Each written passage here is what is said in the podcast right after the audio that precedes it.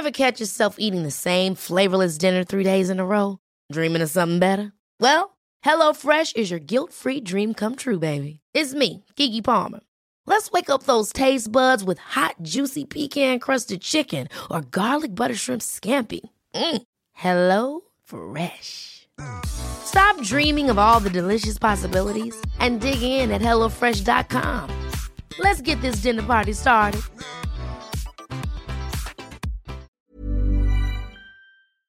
Generalmente es- se casa una mujer con un hombre y a los meses, o al- y, y para cuándo los, Los bebés. los bebés? Con nosotras, pues eso no, no, exi- no es una pregunta que se hace, ¿sabes? Es como... Pero ella dijo que se enamora del alma de las personas, que a veces esa alma tiene cuerpo de mujer y a veces esa alma tiene cuerpo de hombre. ¿Tú crees que ese es tu caso? No, o- para nada. ¿No? Cero, cero. Entonces, ¿por qué te casaste con un hombre? Yo creo que no tenía tan claro dónde, dónde estaba. O sea, yo, por ejemplo, no conocía hasta Mariel lo que era estar enamorada de tal manera donde te sientes vulnerable hacia la otra persona y donde estás dispuesta como, como a estos diálogos, donde estás dispuesta, donde sí tienes que perder. ¿Y cómo cambias esa historia? Porque no puedes cambiar lo que ya le sucedió. No, sí puedes. Por supuesto. El trauma, el trauma en una persona no es lo que te pasó. El trauma es cómo resolviste lo que te pasó. El día de hoy estoy muy feliz de tener a dos mujeres que admiro muchísimo en casa. Me llama mucho la atención porque son dos mujeres que aparentemente sus mundos podrían estar muy lejanos uno del otro. Por un lado, ella eh, trabaja en el fútbol, una de las más grandes pasiones que tenemos, sobre todo los mexicanos. Y por el otro lado, ella trabaja ayudando a aquellos jóvenes, a aquellos niños que han sufrido de violencia extrema y que están privados de su libertad. Pero el amor las ha reunido y por eso estoy tan contenta de que estén conmigo este día. Bienvenidas, Saskia y Mariel. ¿Cómo están? Bien. Muy bien, gracias, por Gracias. invitarnos. Al contrario, para mí es un placer que estén con nosotros este día. Y me gustaría que para empezar nos compartieran ustedes cómo se conocieron. Ya sé qué vas a decir. Obvio, cuenta tú tu historia y yo voy interviniendo porque... Ok. Es que ha sido una historia complicada porque Mariel y yo éramos amigas. Ok. Este, nos conocimos en la pandemia. Nos conocimos es un decir, porque siempre hemos sido como esas personas que, que nos ubicamos, que sabemos cómo, como quién es la otra. Eh, tenemos como muy claro en espacios en los cuales hemos coincidido. Ella fue a mis 15, por ejemplo. Es que iba en la escuela con mi primo, entonces como que lo Ok. ubicaba de ahí. Y yo la veía, pero yo la veía como, lo voy a decir así, ¿no? Como esta lesbiana que de chiquita salió del closet y era toda poderosa y, Mi y amor, me intimidaba. chiquita. Bueno, yo no sabía tu 21. historia. Yo no sabía tu historia. Entonces yo la, yo la veía como, y la veía como muy segura de sí misma, chistosa porque de repente el, el otro día me dice, ¿no? ¿Te fijas lo sangrona que eras conmigo cuando me veías tipo en ciclo? Y yo, ¿cómo? Me moría de pena, o sea, era... Pero no nos saludábamos, nada más yo sabía perfecto que se llamaba Mariel Doige, ella sabía perfecto que Pero yo la conocía porque iba con mi primo en la escuela, había ido a su fiesta y la buscaba con la mirada y se escondía. Y decía, qué agrandada, o sea, qué sangrona. No, me moría de inseguridad. Me moría de inseguridad, la verdad. Y luego la vida nos juntó en la pandemia, unos días antes de la pandemia, lo cual fue maravilloso porque nos dio la oportunidad de volvernos muy, muy buenas amigas.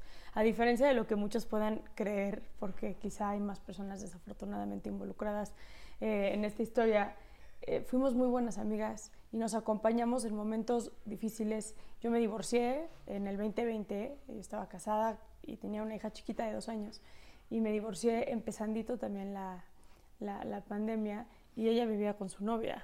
Entonces fuimos como un súper escape uno para la otra, de complicidad, de amistad y de mucha lealtad, ¿no? Fue muy padre nuestra amistad, a veces me da.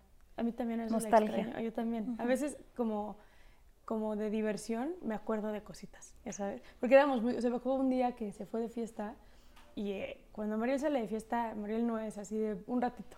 Pero no es de es fiesta. todo o nada. Todo o nada en la vida. O sea, como que los grises me cuestan muchísimo trabajo.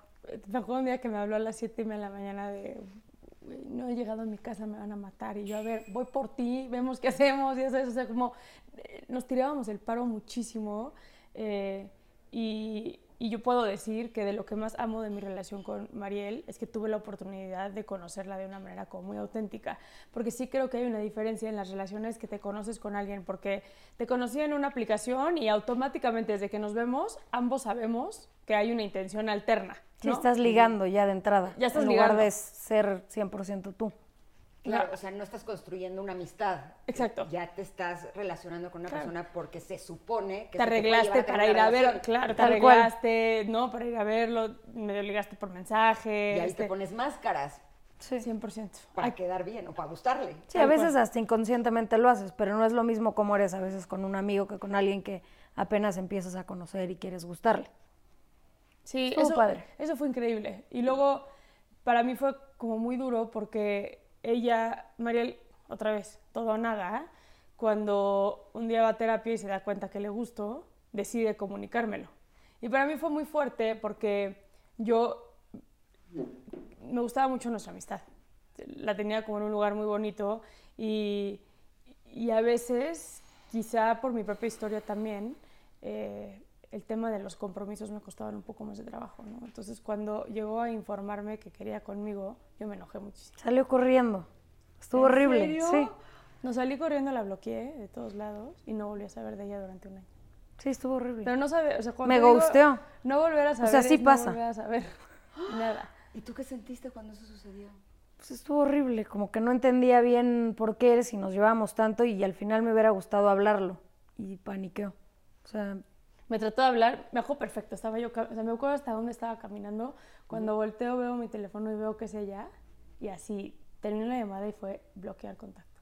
¿Pero qué es lo que a ti te, te conflictuó tanto? A ver, hoy, viendo una retrospectiva, casadas, ¿no? Vi- Haciendo una vida juntas, quizá yo no estaba lista para algo mucho más serio. Este, emocionalmente me estaba acomodando en muchos lugares. no había salido del closet. No había o salido sea, del como closet que era, todavía. tenías Sí. una hija chica, tenías una dinámica todavía. Como que mi prioridad en ese momento era que mi ex esposo y yo nos pudiésemos acomodar en un lugar sano y bueno para el bienestar de mi hija y por el cariño que nos tenemos, ¿no? Eh, y y el, yo creo que inconscientemente veía a Mariel como algo mucho más serio, pero inconscientemente es literal inconscientemente, porque si me hubieras preguntado en pleno 2020 esto, te hubiera dicho, güey, a mí no me gusta, yo no quiero con ella, está rarísimo que de la nada... Eso llegó". dice. Mandaba todas las otras señales. Por Yo eso, no me daba Por eso cuenta. tengo que intervenir en la historia porque ella tiene una y Pero yo, viví me- otra. ¿Puedes, puedes- podemos agree to disagree en que yo genuinamente no Podemos, me daba cuenta. Podemos, porque no, si no, no nos vamos a, a poner de acuerdo nunca. Pero dime una cosa, lo que te conflictuaba era que tú no querías un compromiso o te conflictuaba No lo que tenía te consciente. gustara una mujer. No, eso no, eso no. Yo tuve mi primera novia a los 14 años, como que yo, este, este tema de no poner nombres y así de soy esto o me defino tal cual y así, como que no es algo que... Como etiquetar o... Etiquetar no es...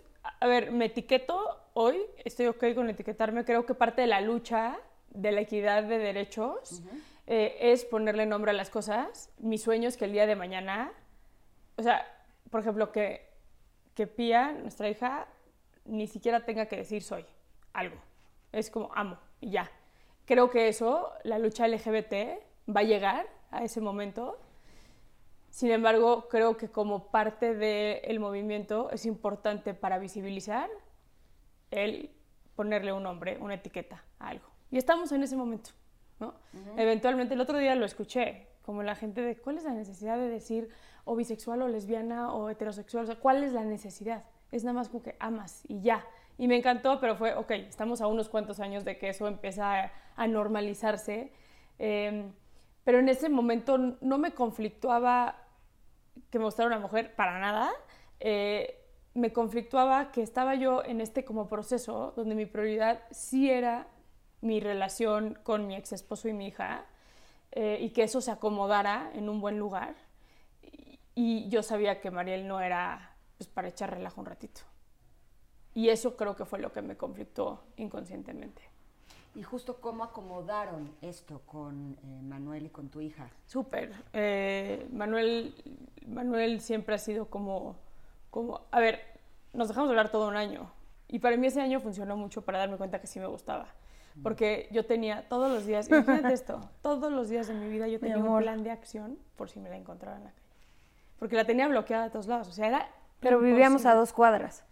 Entonces yo siempre estaba también, pues ya me la voy a encontrar, ¿no? ¿Qué, qué va a pasar? ¿Y cuáles nunca- eran tus planes de acción? No, o sea, como que si estaba yo en un restaurante decía, a ver, si entra por esta puerta, yo estoy sentada aquí. Entonces, si entra así, me vería o no me vería, pero si me siento aquí, quizá no me ve y quizá, ¿dónde están? Así todo el tiempo yo decía, ¿qué pasaría? ¿Me saludaría? ¿Vendría ella? ¿Tendría que ir yo? ¿Nos haríamos como si no nos conociéramos? Todo el tiempo. Si salía yo a caminar al parque, cosa que hacíamos juntas todo el tiempo, yo decía, ¿cómo qué? Si se acerca, me dice algo, ¿qué le voy a decir yo? Todo, se, se volvió Yo estaba enojada, ¿eh? Yo Por estaba eso. enojada. Por eso. Pues sí. Estaba gustearon. toda ardida, imagínate, Claro. después de que te gusten así. Pues era eso, ¿no? Como el, el- el sentir que todo el tiempo... Y yo ese año pude acomodarme mucho mejor también. O sea, emocionalmente yo estaba en un lugar distinto. Hasta que literal un día me desperté y dije, la voy a desbloquear. No la voy a buscar, pero la voy a desbloquear. Ok. Entonces, iba yo como, como, como poco a poco, eh, vi- como, como viviendo mi vida, hasta que un día me escribió ella. Me escribió Como a los seis meses, ¿no? a los seis meses, en junio, el 26 de junio, para ser más. Ay, tiene Y Yo sí me acuerdo perfecto de todo. Qué tierna, después del gusteo, se acuerda perfecto. Y entonces le escribiste y qué pasó. Ella me escribió y yo pensé que necesitaba algo. A ver, hay que, hay que hacer una cosa muy consciente. Mucha gente a mí me escribe porque les pasó algo en la familia, ya sea porque secuestraron a algún familiar o porque metieron a la cárcel a algún familiar o porque muchas cosas que tienen que ver con el sistema de justicia penal y la violencia en México. Eh, Pero yo te escribí como, hola Saskia, ¿cómo estás? sí, te pero quiero marcar. de seis meses de la nada. Me, es- me contesta, ¿qué necesitas? Y le contesté como, pues de necesitar nada. Yo, en mi Bye. casa fue, algo pasó. O sea, igual necesita ayuda, o sea, algo pasó.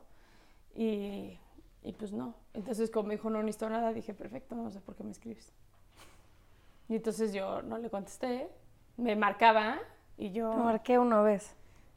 No, creo que sí fueron un poco más de veces. Ven la historia. Lo podemos revisar.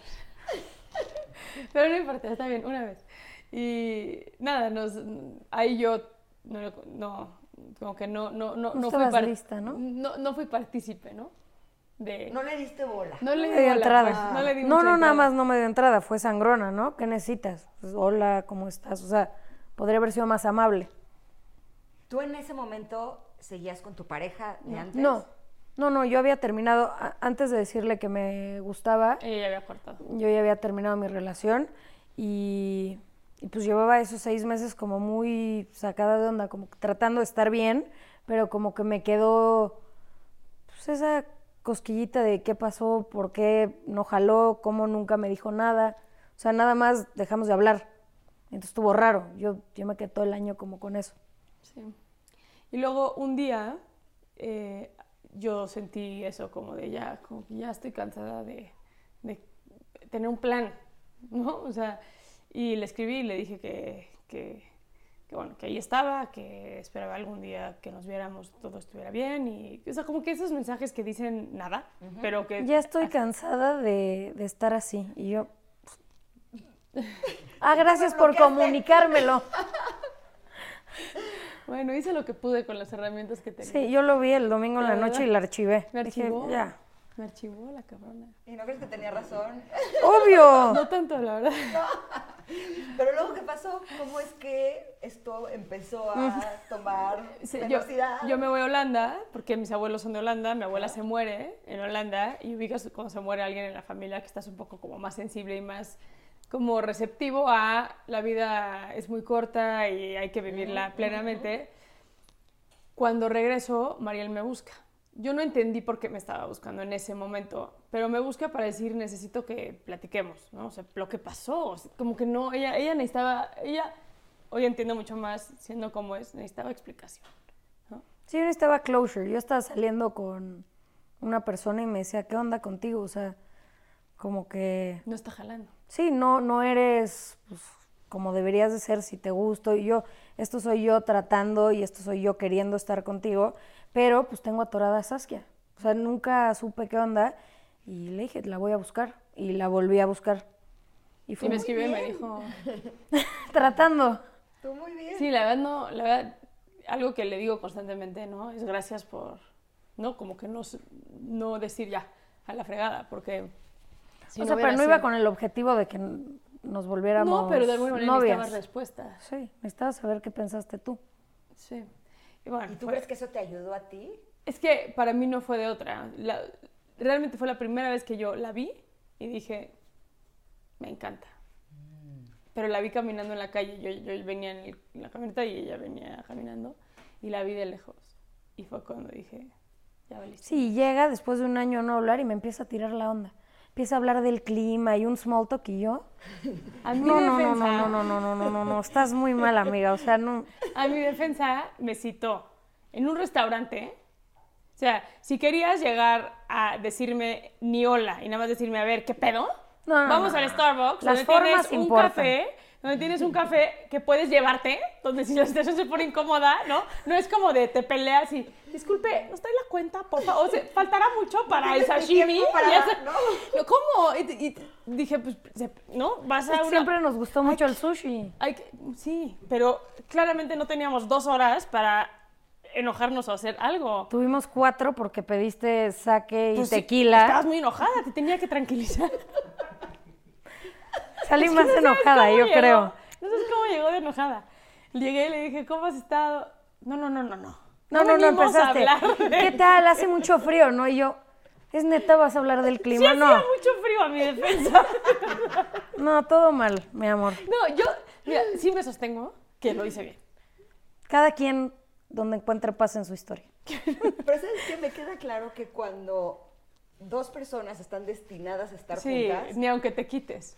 Me queda clarísimo. o sea, sí. esto parecería que tuvo el peor de los comienzos. No, no, no. Que no tenía ninguna posibilidad. Que las dos, o sea, no, cualquiera que lo viera de fuera pensaría que son agua y aceite y que no habría manera de que eso tuviera un punto de encuentro. No, no, sí, sí habían muchas cosas eh, en, en medio y sí lo quiero decir. Su exnovia era amiga mía también, que eso no estuvo padre, eso no es algo del cual estoy orgullosa. También, de hecho, yo la conocí bien a ella por medio de su exnovia. Este, cosa que yo estoy súper en contra, este tema de bajarle la novia a alguna novia es algo que yo he criticado toda mi vida, ¿no? Y, que no me gusta nada. Ella estaba saliendo con una persona que quiere muchísimo, pero muchísimo. Este, entonces, el panorama no estaba favorecedor bajo ninguna circunstancia. O sea, realmente, ¿no? O sea, la teníamos difícil. Sí, estaba difícil. Sí, estaba difícil. Bueno, pero yo estaba muy clara. Sí, porque tú eres todo nada. ¿Y entonces qué funcionó? ¿El sushi? ¿El sake? No, a ¿El partir tequila? del sushi ya. No, ella todavía salió de ahí como diciendo. O sea, esa- ese ¿qué encuentro no- funcionó. No, sí, platicamos y creo que arreglamos los, los temas que teníamos que arreglar. A ti te dio paz. Salimos con dos cosas completas. Yo salí diciendo, esta vieja me encanta. Y ella salió diciendo, listo, ya. No, yo salí siendo pinche vieja, todavía me tira la onda. O sea, que es cínica. ¿Y luego? Yo en ese momento estaba medio saliendo ahí con una chava y entonces también a los 10 días me iba a, a- a pasar las vacaciones con mi familia, ¿no? Con mi hija, con mis papás, con mi hermano, con mi hermana. Entonces, como que no, se acaba de morir mi abuela, no estaba así como en activamente voy a tirarle la onda. Este, y pues no era algo que podía yo, ¿no? Tenía que curarse un poco más para ir sobre es- así, pero encontró una excusa para escribirme y a partir de ahí nos empezamos a escribir muchísimo, que estuvo padre porque yo estaba en Acapulco y ella estaba en México. Le dio COVID, entonces me dio el espacio perfecto para consentirla a la distancia, mandarle sus chocolatitos, ya sabes, así como ella me mandó flores a mi casa.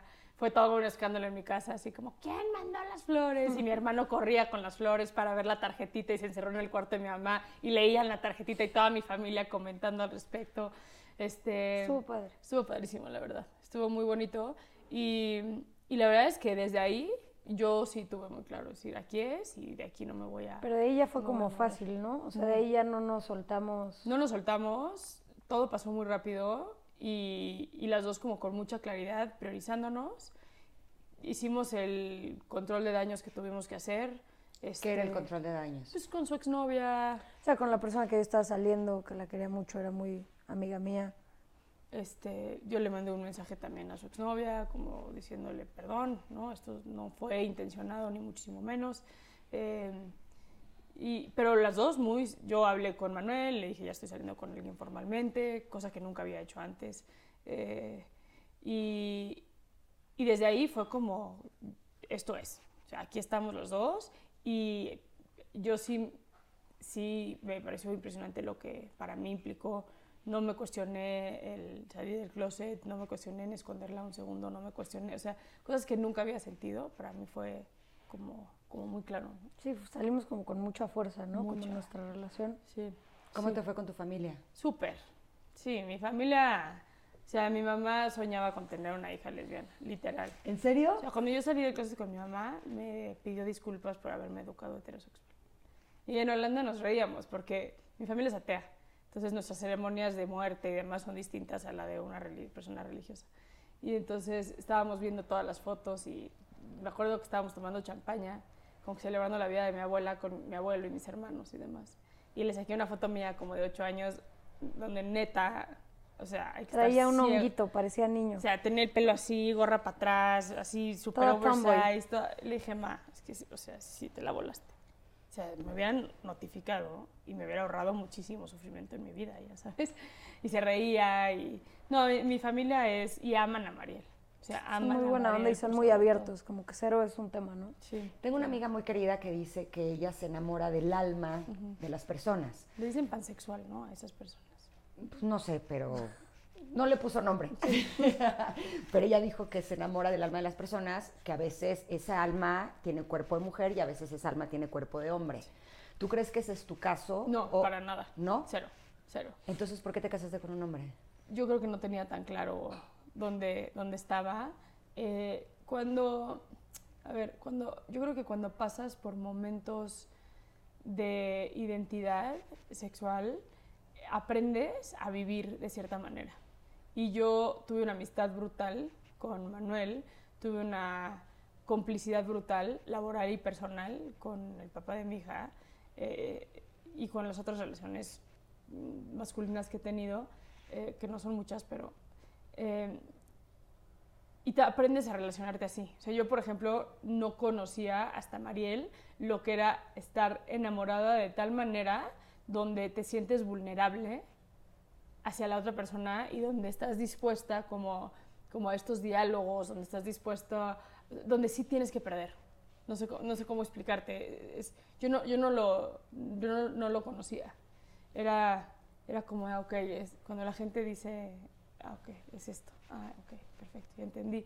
Como que aprendí a llevar mis relaciones de una manera como muy racional y muy poco emocional. Y, y, y, eh, no, no, no me malentiendan, amo profundamente este, al papá de mi hija, pero, pero como que con Mariela han sido muchos aha moments. Se ubican los aha moments como, ah, no, ok, esto era. Ah, Sí, cuando ya ok". no son palabras en un libro, Exacto. ya no son frases no de del la amor teoría. o frases motivacionales. ¿Cómo eres romántica, verdad? ¿Se te hace que estuvo romántico eso? Lindo. Un poquito. Y hablando de romanticismo, ¿quién le pidió matrimonio a quién? Es que estuvo raro porque... Estuvo malísima onda que se me adelantó. No, no, es que no, yo no te pedí, perdóname, yo no te pedí matrimonio en Holanda. ¿Qué me pediste? No, yo ¿No me diste un anillo? sí, pero no te dije cásate conmigo. ¿Qué dijiste? Fui clarísima cuando te dije, no, no, es que, y fue lo mismo que le dije a tu familia. Mi amor, ¿Qué te dije? a ver, ¿qué pasa cuando le das el anillo a alguien? No, tú y yo nos íbamos a ir a mudar juntas. ¿Ven nuestras historias? Siempre por eso digo, cuenta tú y ya yo voy ahí. Para mí, no, para mí era como, pasó algo que es, ella tenía que dejar su departamento. Pensamos que iba a ser hasta noviembre, diciembre, y se adelantó lo del departamento. Yo no tenía intenciones de casarme con ella en ese momento, o sea, pero no quería que se mudara al departamento como de trámite, como de ya no tengo dónde vivir, entonces me voy a vivir contigo. Como que yo quería darle la seriedad a lo que implicaba para mí el venir a, vivir, ¿no? Y era como, cuando le di el anillo, le dije, esta es mi manera de decirte que quiero estar contigo. Entonces, le dije puntualmente, no te estoy pidiendo matrimonio, te estoy diciendo y me estoy comprometiendo contigo. Acuérdate. no Lo- me acuerdo bien. Yo ¿Cómo? estaba Yo- muy emocionada. Yo estaba muriéndome de... Tú no me lo quieres poner en la otra mano. Sí, o sea, pero para mí fue, o sea, fue eso. Y cuando hablé con tu familia les dije lo mismo. Les dije, no se me aceleren, nadie se va a casar en este momento. pero para mí darle la formalidad a irnos a vivir juntas es todo. Somos una pareja de dos mujeres, hay una niña que, ¿no? que va a formar una familia con nosotras en, la, en la casa. Yo creo que eso Este, era clave también. y, y la verdad es que tú y yo habíamos comentado mucho que entre las lesbianas es como muy fácil irse a vivir Sí, a los juntas. tres días te mudas y ya no hay ningún tipo de compromiso o formalidad. Sí, Se, se vuelve como muy fácil entre dos mujeres mudarse y vivir juntas. Y para mí, como que estaba yo odiando que tenía que venirse a vivir a mi casa por el hecho de que ya Bueno, no, tenía. pero daba flojera rentar un departamento otro Ya- año más. Y hacer- Estábamos comprometidas, o sea, ya el compromiso estaba. Sí, ya sabíamos lo que queríamos. Yo siento más que el anillo de cásate conmigo y donde se empezó a planear una boda oficialmente fue cuando tú me diste el anillo a mí, que fue cuatro meses después. Y sí fue, ¿quieres casarte conmigo? O sea, y de, y de a partir de ese viaje se empezó a armar una boda. Antes, o sea, agosto, septiembre, octubre, noviembre, no hablamos de ninguna boda ni de absolutamente nada. Cuando me dio el anillo ella, ya empezamos Ya a planear la boda. Y eso también fue para mí increíble, como que disfruté organizar nuestra boda de una manera brutal, como, como otro aha moment, como de, ah, ok, esto es ¿no? cuando la, la y, y que te importa muchísimo y, y- y eso estuvo muy bonito para mí. ¿Cómo son esos trámites cuando es un matrimonio de mujer con mujer? La pedida, todas estas cosas culturales de hasta quién paga la boda, ¿sabes? Que Es muy finalmente son cosas complicado. con las que Sí, crecimos raro las eso. mujeres Estás de haciendo nuestra una pregunta generación. muy complicada. Muy. Sí, nos costó trabajo ese tema. ¿Sí? Como que esperábamos, más bien no sabíamos qué esperar, pero entonces traes todas estas tradiciones y todo lo que piensas que va a ser, pero después las familias pues, tampoco saben, Es que tienen la misma duda que tú. tampoco claro. saben qué, qué se hace, quién, quién hace esto, quién, qué papás invitan a qué consuegros, o sea, Si se hace pedida, si no se hace pedida, quién paga la boda. O sea, no es tan obvio Sí, como en una pareja heterosexual. Sin embargo, culturalmente sí traemos ese bagaje cultural. este, y creo que ahí, a ver, voy a usar quizá erróneamente la palabra homofobia, porque no es la fobia que entendemos, pero ahí se notan como muchas actitudes donde la gente como que no sabe sí, como todavía se paralizan, como que no. Pero ¿no crees que más que fobia puede ser ignorancia porque es algo nuevo? Finalmente nosotras crecimos en una generación en donde esto no era un tema que se hablara, no era algo con lo que convivíamos, era algo que siempre estaba como oculto, como que no, no se podía eh, hablar de esto abiertamente. O sea, y es- entonces no sí sabemos mucha qué hacer. ignorancia. ¿Crees, ¿Crees que es ignorancia? En muchos casos, no en todos, pero yo creo que sí es como Hey, it's Danny Pellegrino from Everything Iconic. Ready to upgrade your style game without blowing your budget? Check out Quince. They've got all the good stuff shirts and polos, activewear, and fine leather goods, all at 50 to 80% less than other high end brands. And the best part? They're all about safe, ethical, and responsible manufacturing. Get that luxury vibe without the luxury price tag. Hit up quince.com slash upgrade for free shipping and 365 day returns on your next order. That's quince.com slash upgrade. Hiring for your small business? If you're not looking for professionals on LinkedIn, you're looking in the wrong place. That's like looking for your car keys in a fish tank. LinkedIn helps you hire professionals you can't find anywhere else, even those who aren't actively searching for a new job but might be open to the perfect role. In a given month, over 70% of LinkedIn users don't even visit other leading job sites. So start looking in the right place. With LinkedIn, you can hire professionals like a professional. Post your free job on linkedin.com/people slash people today. No querer meter la pata, ¿no? Es que para mí el hecho de no normalizarlo en lo que te puedan hacer hacer es una manera de, de, de- de discriminarlo. No debería ser tema, ¿sabes? O sea, en, en nuestro caso no hubo ni de parte de su familia ni de la mía. No hubo, este, como, oigan, ¿se va a hacer una pedida o no se va a hacer una pedida? Oigan, este, ¿se va a hacer una despedida o no se va a hacer una despedida? Oigan, ¿se va a hacer, o sea, ni si, como que, como que justo en el no sabemos cómo accionar, No accionaron. no accionó nadie. Y fue difícil porque de repente, ante nosotras, especialmente ante mí, sí era como, o sea, yo sí tuve un pleito con, con mi familia un día de decirles, es que estamos a un mes de la boda y no ha habido ni pedida. No conocen a mis suegros, no conocen, pero tampoco mis suegros hicieron nada para conocer a mis papás. Entonces, de repente, habían días que sí me ponía yo muy triste. Algún día traté de hacer como una pedida yo en mi casa, como de, bueno, pues ya, si no lo hicieron ustedes, la hago yo. Y luego me encabroné.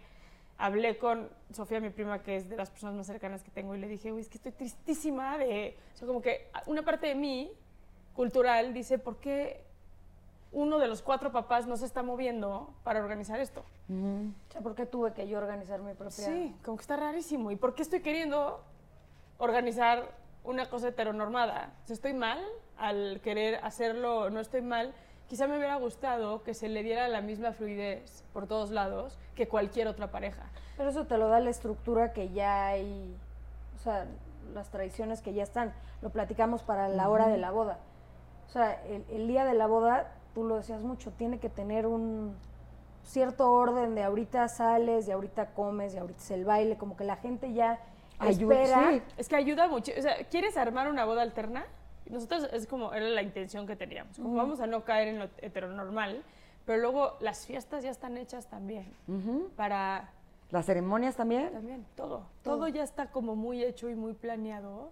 Y también tratarte de salir es, es difícil encontrar como, bueno, entonces, ¿en qué momento ya saben que ya... Prende la boda. Sí, ya La boda abren prende pistas. Si cuando- no bailas, o sea, si no bailas, entonces que ya no, no hay momento donde ya abren pista y todo el mundo se para contigo. Como que ya está muy Pero muy también, por marcado. ejemplo, con el tema de los bebés, es la misma, es lo mismo. ¿no? Una pareja heterosexual eh, que no tenga problemas este, para, de fertilización, pues un día llega y dice, adivinen que estamos embarazados. ¿no? Aquí, desde que empiezas el proceso de sacarte óvulos, ver quién va a ser el donante, pues ya estás en ese proceso.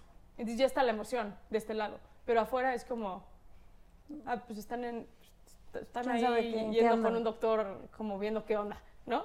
Y, y- y yo, por ejemplo, con, con, o sea, justo ahorita que, que estamos en ese proceso, me muero de emoción, pero no se vive igual afuera, ¿sabes? O sea, no, O sea, la familia o dice. sea, no es, no es la noticia de, oigan, estamos embar- embarazados, es, O estamos intentando, o estamos intentando, o, o estamos en este proceso. Pero ¿cuál es el proceso que están llevando ustedes? pues es que es in vitro, o sea, a fuerza es in vitro. Pero hay dos óvulos. Es, es el óvulo de ella y el cuerpo es el mío. Va a ser. Ok. ¿no? Entonces, pero para todo O sea, eso... es su óvulo con un esperma de un banco de. No, de mi hermano. No, de su hermano. Es nuestro donante. Ok. Sí. Y ese. Pero entonces, para, para hacer eso, Te lo van a implantar a ti. terapia, con mi hermano, nosotras sin mi hermano, mi hermano sin nosotras. Es todo un proceso de la estimulación de los óvulos. No es así como de, ay, me saco óvulos y ya. Es todo un proceso de más de un mes. De, de- que dicen que es bien pesado. Que te ponen tus emociones. Estoy a eh, pocos días de- de difíciles. pasarlo, entonces ya no quiero ni pensar. Dicen ya. que es difícil. Al mal paso darle prisa ya, de una vez. Y luego, por ejemplo, en nuestro caso es el día que le saquen los óvulos, se hacen los embriones. Pero todavía no nos queremos embarazar. Entonces, ya hay embriones, pero todavía no estamos embarazados, pero ya hay embriones. O sea, eh, hablando desde un lugar social, como en qué momento es, oigan, esto va a pasar eh, y se vive esa... o sea, el proceso es distinto. Pero no será que te implantan a ti, no sé si te ponen dos embriones, me parece, Dos, ¿sí, dos, no? sí. Te ponen dos embriones y en el momento en el que ya están implantados, Sí, ahí ya estás. ahí das vas la noticia Claro, estamos embarazadas, Pero ¿no? quieras o no, no es. Me acuesto con mi esposo o mi esposa todas las noches y ahí cuando pegue damos la noticia. Aquí es todo un proceso donde ya estás moviéndote activamente para ser bebés.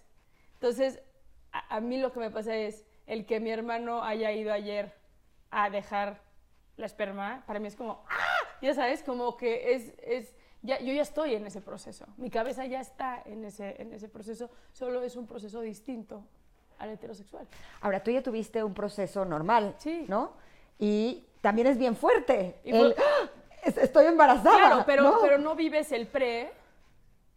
Pero ¿no crees que esa preparación te ayuda un poco emocionalmente a- Claro. a, la noticia? No, no, 100%. que sea como de poco a poquito. Pero lo que digo es, O sea, generalmente es se casa una mujer con un hombre y a los meses, o al- y, y para cuándo los, Los bebés. los bebés? Con nosotras, pues eso no, no, exi- no es una pregunta que se hace, ¿sabes? Es como, como que se da por sentado el otro y aquí... Es más, nosotras, el otro día lo hablamos con la psicóloga, como vamos a tener que hacer una especie de checklist para entregarle a nuestras familias, como de, a ver, el donante se llama donante, no papá biológico, no papá, no, o sea, no quiero escuchar nunca que le digan a mis hijas, ay, es que tu papá, no es tu papá, es un donante, ¿no? Este, o sea, hay mil cosas que... que, que Sí, vamos a hacer que hay unos que bullets como para, para informar a la gente. y a la que- banda. Pues está bien, sobre todo porque es nuevo. Claro. Y es- o sea, es nuevo para ustedes incluso, ¿no? Es algo nuevo para las familias, es algo nuevo para la sociedad. Y yo creo que lo que nos convendría a todos es aprender y tener interés tener en saber cómo se mueven las cosas, porque, o sea, incluso hoy en día hasta el lenguaje inclusivo es algo nuevo, ¿no? Y por lo menos a mí, a lo largo de mi carrera como comunicador en los últimos años, me cuesta trabajo utilizar ese lenguaje, no porque sea algo eh, con lo que yo esté en contra, sino porque es algo que no he usado en mi vida, no lo uso de forma natural. Pero creo que la diferencia, lo acabas de decir, está en el interés, ¿no? Eh, y, y, y- y el interés es importante. Es no entiendo, pero quiero entender.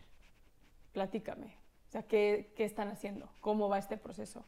Oigan, el jueves le van a sacar los óvulos a Mariel, por decir. Entonces el jueves mandar mensaje. ¿Cómo van? ¿Cómo se sienten? ¿Cómo están? O sea, creo que eso, eso hace la diferencia de, de esa de eso que yo digo que a veces se siente como, como, como raro y, y hay como silencio absoluto en, en todos los- por todos lados. Ahora hace unos meses una amiga me invitó a una ceremonia de, eh, para recibir los, el alma de sus bebés. Ella estaba embarazada y hay una, una idea, me parece que es de la India, en donde cuando tienen cierto número de semanas, me parece que son 40, es la idea de que es cuando llega el alma a esos bebés.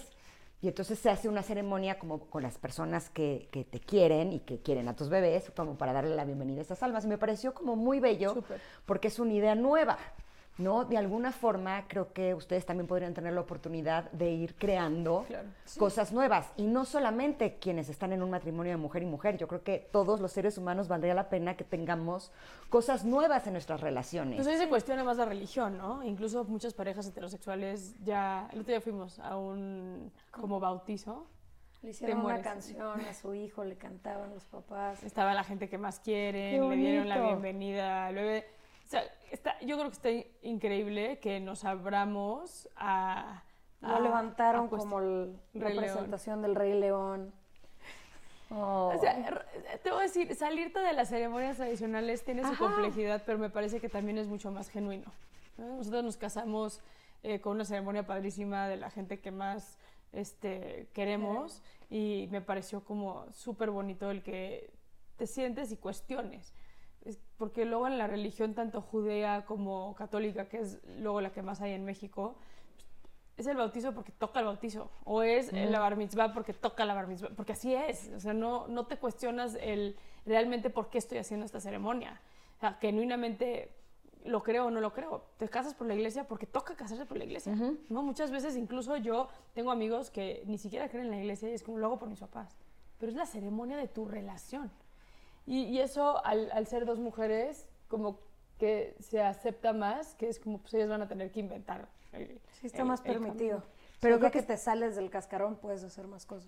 Pero además creo que lo están haciendo muy bien porque dar estos bullets sobre qué es lo que a ustedes las hace sentir bien es algo que deberíamos de hacer todos, no solamente, repito, en matrimonios de mujer y mujer, o sea, en matrimonio de hombre y mujer, en las relaciones de pareja, o sea, tener cuáles son tus acuerdos, cuáles son tus cosas importantes, eh, cuáles son lo- los lugares en donde prefieres que, que no toquen, cuáles son esos botones rojos que prefieres que no presionen, para que entonces podamos realmente tener una buena relación entre todos, sobre todo tomando en cuenta que todos somos muy diferentes y que no, estas diferencias no las marcan nuestras preferencias sexuales. Las Incluso- diferencias no las marcan quienes somos cada uno de nosotros. E incluso hacerlo entre las parejas. El otro día yo Sí, hablaba sí. con una amiga que me decía, es que estaba pasando por una situación emocional crítica y me decía, es que no sé cómo accionar ante esto. Y yo, ¿por qué no lo hablas con él? Me dice, es que no sé, nunca se me había ocurrido hablarlo con él. Y es como, al- damos por hecho cosas tan sencillas como la monogamía en una relación. Te casas y, o estás juntos y ya damos por hecho. En Estados Unidos y en Europa han abierto este concepto donde empiezas a salir con alguien, pero hasta que no hables de exclusividad, no estás exclusivo y puedes estar saliendo con otras personas. Aquí en México es como, sales con alguien y sales con ese alguien. No estás saliendo con ocho personas a la misma vez. Al menos eso crees. Eso crees. Porque muchas veces el otro no piensa Pero igual que tú. no sé, o la otra no piensa igual casados, que tú. ¿no? Pero, Sí. pero, pero son, son, son cosas que da- vas dando por hecho, que después sí se vuelven tema de conversación en la educación de los hijos o en el propio bienestar de tu relación. El que puedas tener y generar esas conversaciones. ¿no? Ahora, ustedes no solamente han tenido el desafío grande de ser de las primeras, porque el, el que esté permitido que en México se puedan casar dos hombres y dos mujeres es relativamente nuevo. Apenas el año pasado, o sea, 2022, se terminó de legislar en todo el país. Hay, hay, hay, hay estados Es como la Ciudad de México que ya lleva muchos años. Este, Pero muchos legal. cuantos. Yo creo que como unos 15 años. Es nuevo. Sí, sí. ¿no? Finalmente ustedes han tenido que ser valientes y ir a través de ciertas ideas culturales y cuestiones incluso que han sido legales para poder defender lo que ustedes sienten el una por la otra, o sea, la una por la otra. Pero además de eso tienen un desafío mayor, que es tu trabajo. Cuando yo tengo un mal día es cuando cometo un error y digo algo que no quería decir y finalmente son errores más simples.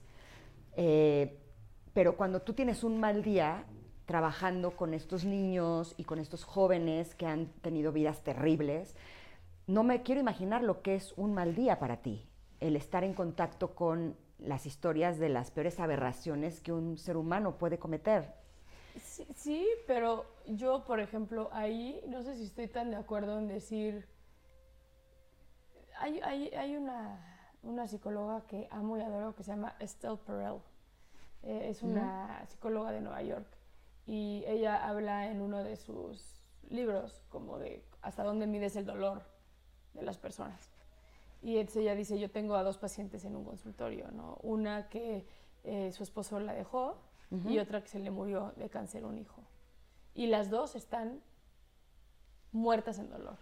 Yo no, yo no puedo decir, igual y la lógica nos dice, no, pero pues, a ti te dejó tu esposo, pero a ella se le murió el hijo. No das por hecho que el dolor es más grande el de que se le murió el hijo. Pero la personalidad de cada una de las personas y las herramientas emocionales que tiene cada una de las personas para llevar a cabo ciertos procesos implica mucho y, y impacta mucho en el proceso de dolor o de bienestar que tiene una persona. Entonces, yo no creo que mi mal día es más, más malo que el de Mariel o el tuyo, eh, o el quien sea que esté aquí en la producción. Es cómo lo vamos manejando y también que vamos normalizando, ¿no? Este, ejemplo muy tonto, pero Mariel puede, se le puede caer un contrato de 10 millones de euros.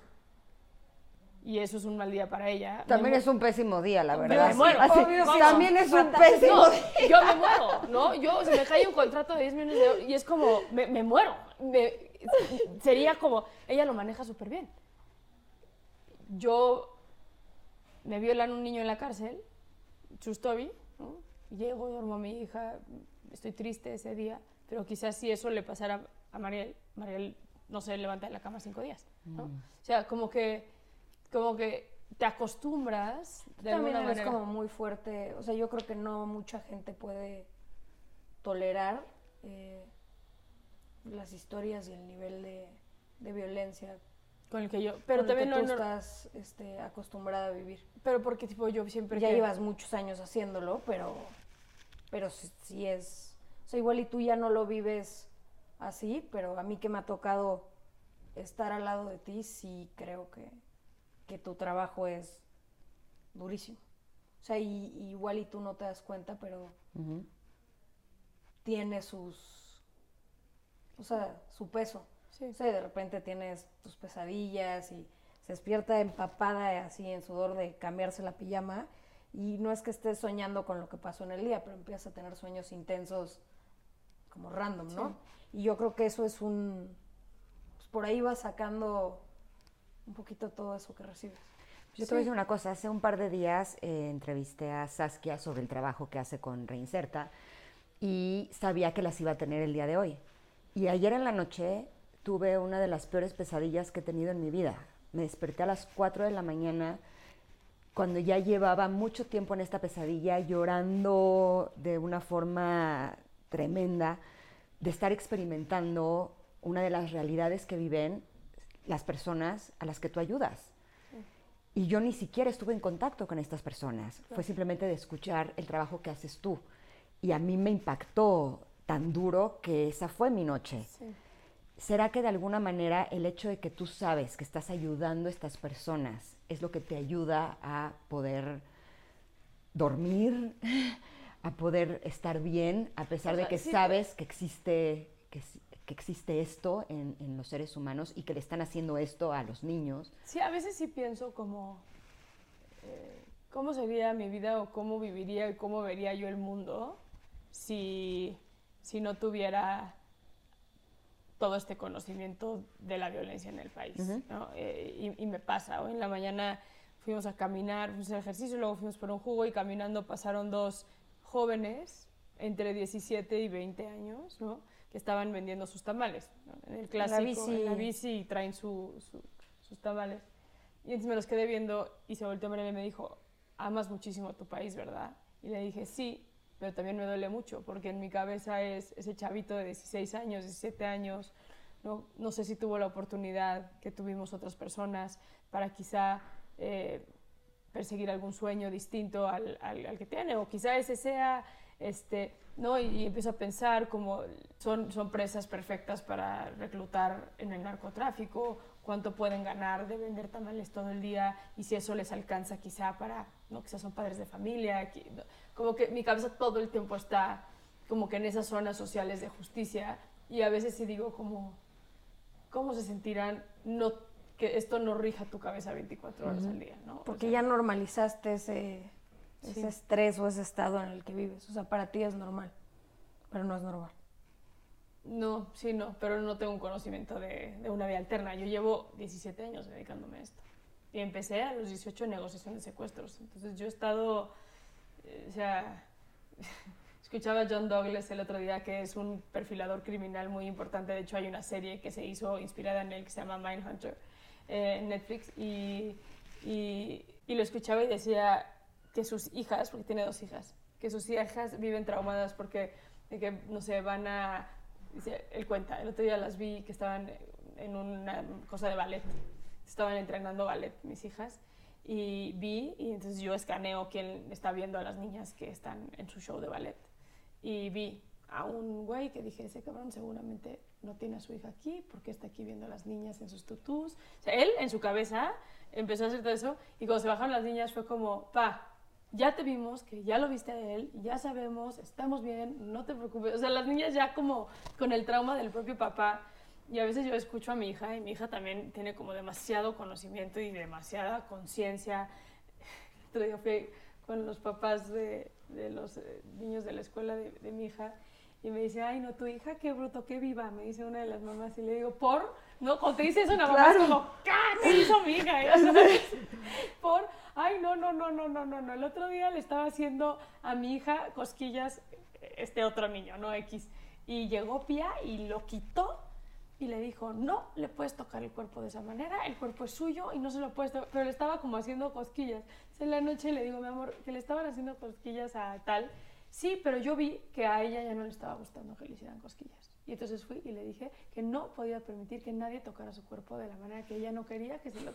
Y yo, ok, súper. Pero es que desgraciadamente es lo que tenemos que decirles a nuestros hijos. No, no, sin duda. Entonces, los libros que le lees, lo que escucha de ti, la- toda la información que tiene de nosotros. O sea, ¿tú crees en tu experiencia que hablar de esos temas abiertamente con nuestros hijos sí podría ayudar a No, no, protegerlos de este tipo de situaciones? Tienes que. Totalmente. O sea, no tienes de otra más que concientizar a tus hijos y hablarles de vagina, de vulva, de pene, de este, senos, con esas palabras. Este, y desde que son chiquitos, como estarse, y estarlo reforzando y leer el libro de prevención de la violencia sexual. Yo a mi hija se lo leo desde los tres años. Hay uno que es maravilloso, que es de una fundación en México que se llama eh, Filipón.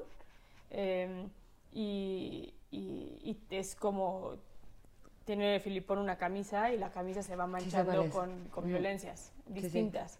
Y, y lo maravilloso y lo que yo he entendido, y no sé si te pasa a ti con Pía, es conf- ella va recibiendo la información a la cual está lista. Va preguntando, ¿no? También, o sea, y es hablarle con la verdad y decirle las cosas. O sea, no tienes que pasar de cruda, pero, pero sí decirle y sí explicarle y que tenga, eso hace que después tenga las herramientas para, Para platicar todo, para defenderse.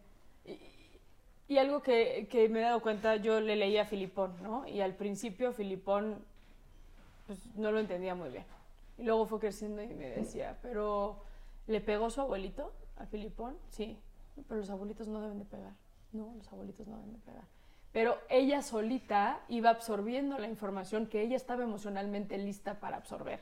Y eso yo creo que funciona muy bien. A veces queremos como blindar a nuestros hijos de toda la información y, y sin entender que hay que ir con nuestros hijos viendo qué tan listos están o qué tanto van ellos eh, preguntando. Cuando Mariel y yo empezamos juntas, ya tenía tres años. Obviamente para ella el tema mujer-mujer ni lo veía. Hoy, que está en Kinder 3, que ya relaciona muchísimo como que todos en mi salón tienen mamá, papá, mamá, papá, mamá, papá, mamá, papá, Peppa Pig es mamá, papá, Bluey es mamá, papá, o sea, todo. Pero ustedes son dos mujeres, sí.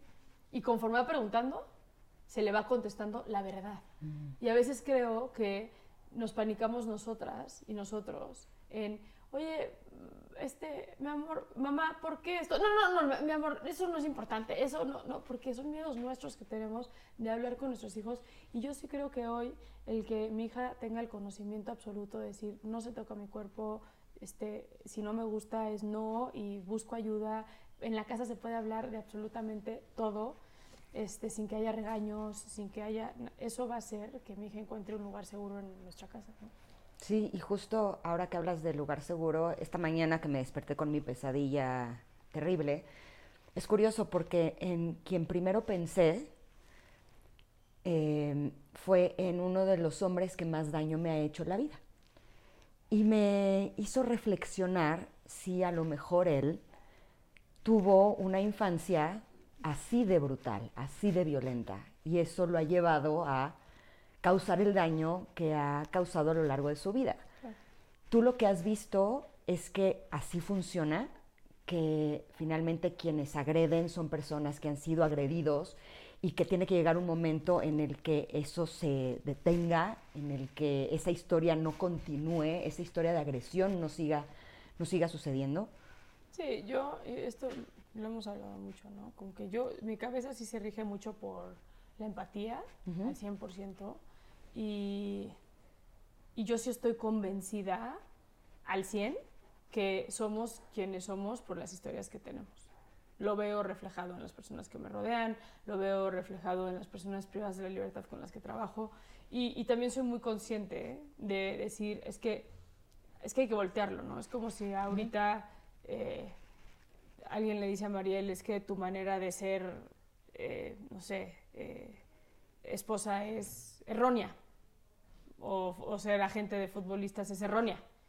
¿Por qué? No, porque no está bien que le hables con toda la verdad a los, fut- a los futbolistas, ellos no deberían de saberlo todo, no está bien que te encariñes con las familias, no está bien que... Entonces, diría, ¿eh? es que lo que estoy haciendo es integrando una serie de valores que se me implementaron a lo largo de mi vida y hago lo que sé hacer. Si hoy me dices, haz las cosas distinto, te diría, ¿pero cómo? Sea, hago lo que hago porque es como se me enseñó a hacerlo, porque he tenido la oportunidad de tener gente que me ama a mi alrededor, porque he tenido la oportunidad de viajar, porque he tenido la oportunidad este, de, de- de tener una educación, porque he tenido la, la oportunidad de no estar en una casa donde predomine la violencia, porque he tenido la oportunidad... Eso es un privilegio. Y a veces juzgamos desde el privilegio. Y yo, y lo veo mucho con los pedófilos, por ejemplo, eh, el, el trabajo de el, el- el agresor o la- el sobreviviente eh, tiene mucho que ver con cómo se relacionan sexualmente, ¿no? Pero eso, eso no lo hablamos. El pedófilo lo criminalizamos, es como, es un delincuente y es un hijo de la chingada y hay que matarlo casi casi. Y, y no nos damos la oportunidad de decir, ok, sí, pero ¿qué vivió esa persona que lo hizo? Sí, que lo así? llevó a actuar de esa manera. Exacto. Y entonces poder ir más a las causas y evitarlo. Yo estoy convencida que las causas son la solución a la construcción de paz en este país. Eh, y te lo puedo decir ahora no, con feminicidio. Las feministas muchas veces es que, que trabajen con nosotros como mujeres para erradicar los feminicidios. No, te estás criminalizando. Hay que trabajar con los feminicidas para entender por qué chingados están matando mujeres y a partir de ahí decir, bueno, están matando mujeres por esto, por esto, por esto, por esto. Entonces, generemos programas sociales que impacten realmente en que el día de mañana ya no hayan hombres que quiten la vida de mujeres por celos, por machismo, por, por, por X, Y o Z. ¿no? ¿Y cómo cambias esa historia? Porque no puedes cambiar lo que ya le sucedió. No, sí puedes. Por supuesto. El trauma, el trauma en una persona no es lo que te pasó. El trauma es cómo resolviste lo que te pasó y qué tan constante fue. Si tú vives en una casa donde eres víctima de violencia intrafamiliar y llega tu esposo un día y te golpea y te deja en el piso sangrando y tú te paras y lo sacas y buscas ayuda y resguardas a tus hijos, el trauma es muy distinto al que si tú llevas ocho años recibiendo golpes todos los fines de semana y, y- y maquillándote y pretendiendo que no pasa absolutamente nada. La definición de trauma es la repetición de una acción sin ningún tipo de ayuda o sin moverte de ahí, pues, ¿no? emocionalmente. Sin digamos. poder hacer nada. Exacto. Entonces, una mujer, una niña, tienes a dos niñas que son abusadas sexualmente por sus abuelitos desde los cuatro años.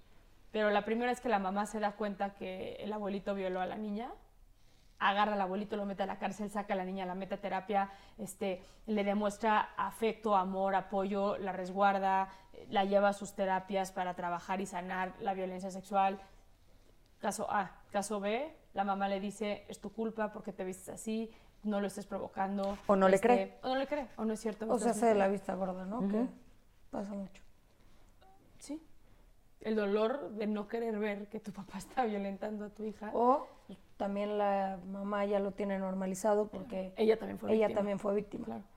Y eso, eso, ahí es donde se genera el, el- el- el trauma que se vuelve un mecanismo de defensa donde disminuyes tus capacidades empáticas para poder sobrevivir. Porque ¿qué pasa con una mujer que recibe golpes hasta dejarla inconsciente en el piso todos los fines de semana que el marido llega borracho? Tienes que prepararte para esos golpes. ¿no? Tú ya sabes que son las 11 de la noche, es jueves, el güey lleva en la cantina desde las 3 de la tarde con sus cuates, va a llegar a golpearte. Punto, ya te la sabes. Entonces, eso que genera en ti, pues que empieces a generar como este tipo de mecanismos de defensa, o sea, estas, estas paredes emocionales, y para hacer lo que haces, disminuyes tu capacidad empática.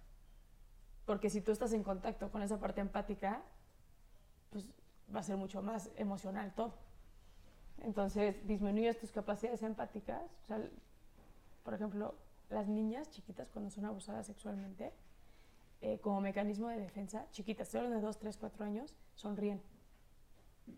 Empiezan a sonreír así muchísimo porque lo que buscan es generarle ternura a su agresor, para que el agresor no las violente.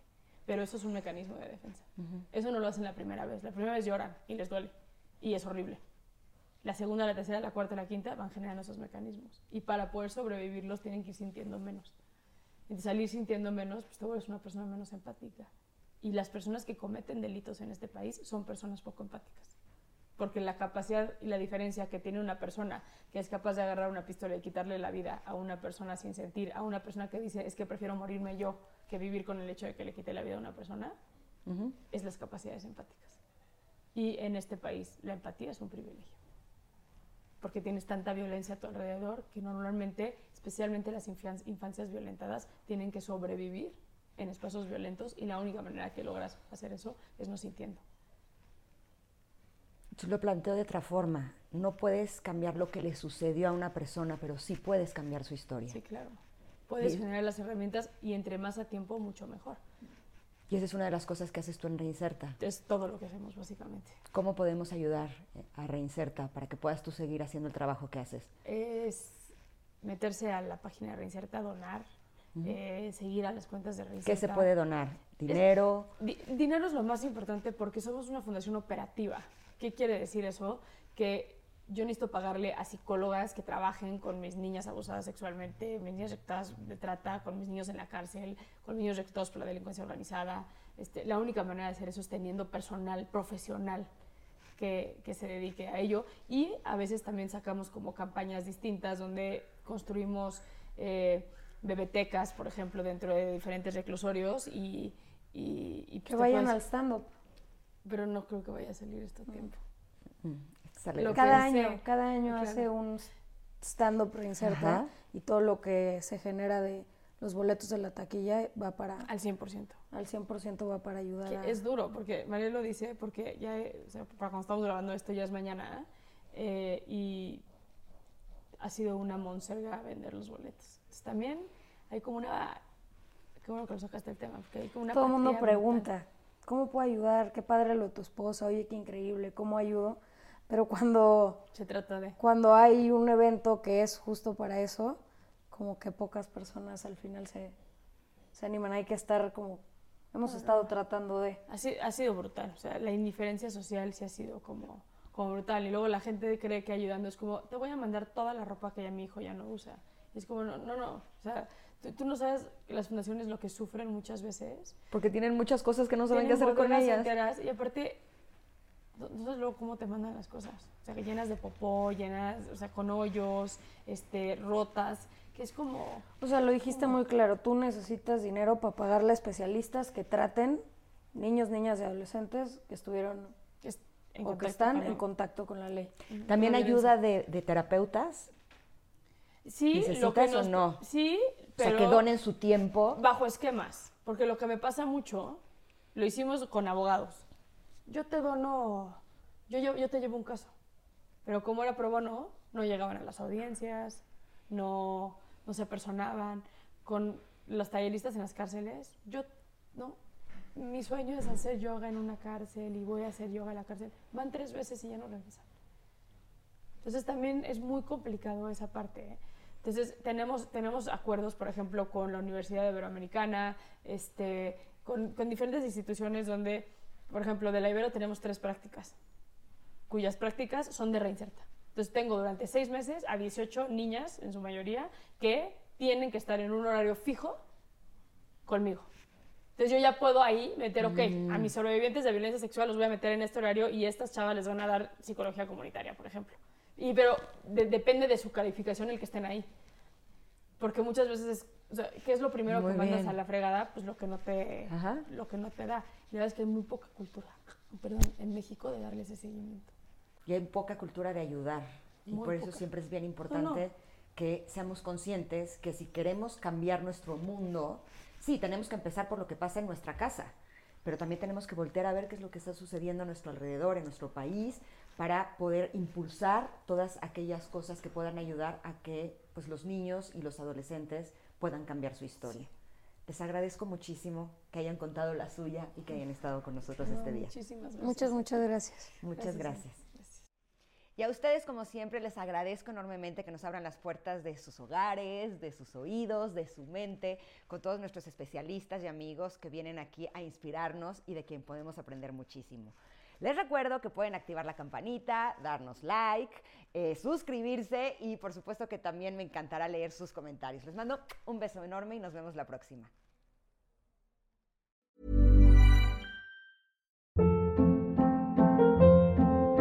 Hold up. What was that? Boring. No flavor. That was as bad as those leftovers you ate all week. Kiki Palmer here, and it's time to say hello to something fresh and guilt-free. Hello Fresh. Jazz up dinner with pecan-crusted chicken or garlic butter shrimp scampi. Now that's music to my mouth. Hello Fresh. Let's get this dinner party started. Discover all the delicious possibilities at hellofresh.com.